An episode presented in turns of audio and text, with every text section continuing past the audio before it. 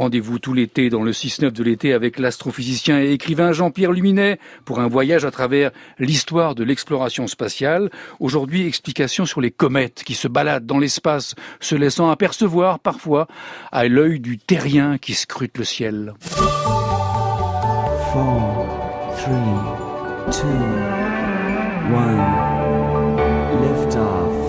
À des milliards de kilomètres de la Terre, D'innombrables blocs de glaces et de poussière gravitent lentement. Soudain, l'un d'entre eux se détache et plonge en direction du Soleil. Il se transforme en comète. Sa tête a la taille d'une petite ville constituée de roches et de poussières amalgamées par des glaces d'eau, de monoxyde de carbone, de méthane et d'ammoniac. Sa chevelure, issue de l'évaporation des gaz volatiles, s'étire sur plusieurs millions de kilomètres dans le souffle chaud de l'étoile. Des milliers de comètes parcourent ainsi le système solaire en tous sens. Venant des périphéries lointaines et glacées, elles ont conservé leurs propriétés physiques et chimiques initiales sans être altérées. Elles contiennent donc des informations essentielles pour comprendre les origines de notre système solaire qui remontent à 4 milliards et demi d'années. Par ailleurs, comme elles possèdent de l'eau en abondance ainsi que des composés organiques, les comètes ont peut-être apporté les briques fondamentales de la vie sur notre jeune Terre. Après sa naissance, époque durant laquelle elles ont fait pleuvoir un déluge d'eau et de feu. Ces vagabondes du ciel passionnent donc les scientifiques au point que plusieurs missions spatiales ont été consacrées à leur étude rapprochée.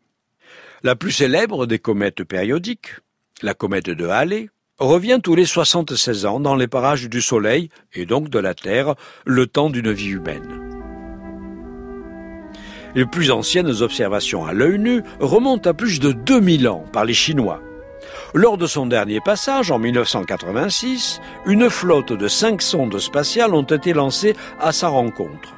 Deux soviétiques, deux japonaises et une européenne. Cette dernière fut élégamment baptisée Giotto, en hommage au peintre italien qui, inspiré par le passage de l'astre chevelu en 1301, l'avait représenté comme étant l'étoile de Bethléem dans sa fresque de l'adoration des rois mages. Après un trajet de 150 millions de kilomètres parcourus en 8 mois, la sonde automatique Giotto a pu s'approcher à 600 kilomètres du noyau cométaire, en a déterminé la taille et la forme, une sorte de cacahuète sombre, et a confirmé sa nature physique. Une boule de roche, d'eau et de gaz congelé. En 2004, ce fut au tour de la sonde américaine Stardust de plonger dans la chevelure de la comète Wild 2 et d'y pêcher quelques milligrammes de poussière qu'elle a réussi à ramener sur Terre deux ans après. Leur analyse a montré la présence d'un acide aminé, la glycine, confortant la théorie selon laquelle les comètes ont pu contribuer à l'apparition de la vie sur Terre.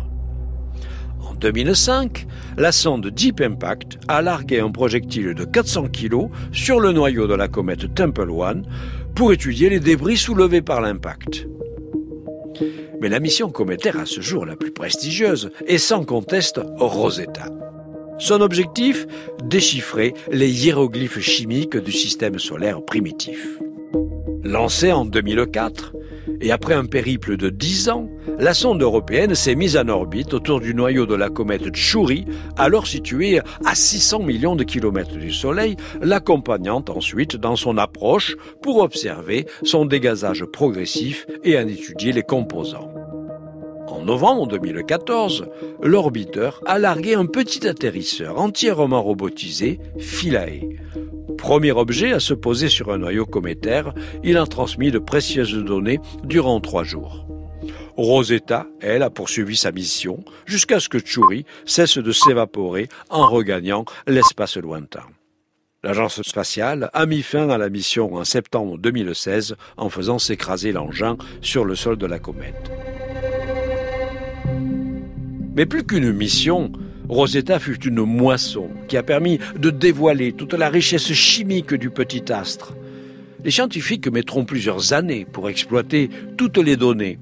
Mais d'ores et déjà, les premières analyses confirment que la comète Tchouri est riche en matière organique moléculaire semblable à celle présente sur Terre.